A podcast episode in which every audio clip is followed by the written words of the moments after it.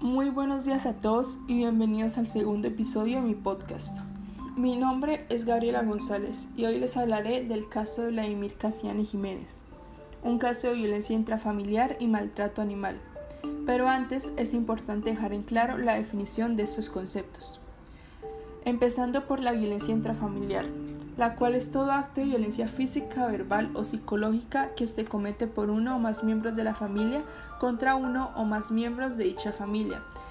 Y el maltrato animal, por otra parte, es el comportamiento irracional de una persona hacia un animal, con el objetivo de, causarle sufrimiento, estrés o incluso puede llevarlo hasta la muerte de éste. Ahora sí, sabiendo esto, podemos abordar la noticia. Vladimir Casiani Jiménez se encontró culpable en marzo de este año y tendrá que pagar 7 años y 6 meses de cárcel por los hechos ocurridos en el año 2019, es decir, hace dos años, en Sabana Larga, en el departamento del Atlántico.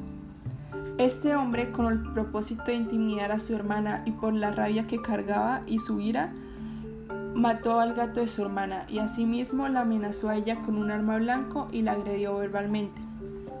Los vecinos fueron los que alertaron a las autoridades ya que escucharon los gritos provenientes de su hermana y por esto pudieron detenerlo. Sin embargo, hasta este año se dictó su, sentencia.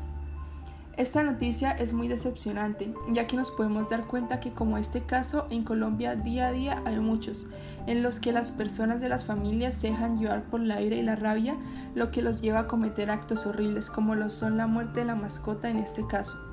Además, los que se ven más afectados son los niños, los cuales quedan con traumas debido a los diversos conflictos que se dan en las viviendas. Solo imagínense, matar a una mascota por rabia hacia su hermana es un acto terrible e imperdonable.